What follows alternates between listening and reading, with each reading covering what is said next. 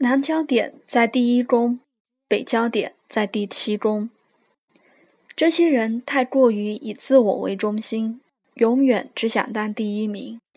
他们必须学会合作与妥协，为了他人的需求和要求立即调整自己，尤其是在亲密关系和婚姻的领域中。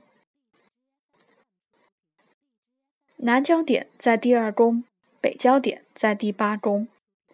他们的价值观过于僵化，必须学习采纳他人的观点和信仰，然后做出改变。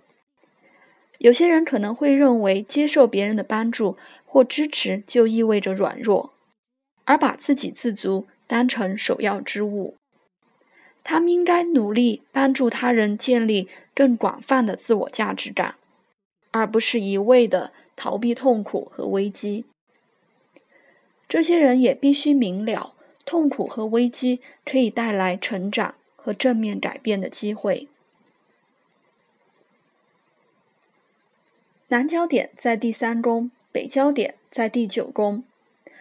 他们可能太过于强调理性和逻辑思考，因此需要发展大脑中较偏重直观感觉和创造力的部分。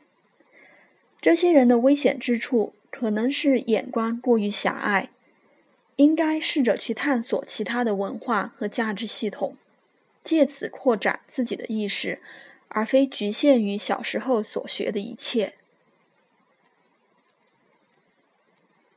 南焦点在第四宫，北焦点在第十宫，他们需要离开家庭向外探索。同时，应该找一份在某种形式上是为大众服务的工作和事业，借此平衡一种病态的自信，避免一种想要隐藏自己的倾向。在女性的星图中，这代表不能只当家庭主妇。这些人必须透过事业来发展自我的权威感、权利和优点。这可能会与自己想要。隐遁和内向的天性相互矛盾。南焦点在第五宫，北焦点在第十一宫。这些人应该学会参与团体的合作，同时需要培养社会或政治意识，推动一个共同的目标，而非一味的关心自己的事物或利益。南焦点在第六宫，北焦点在第十二宫。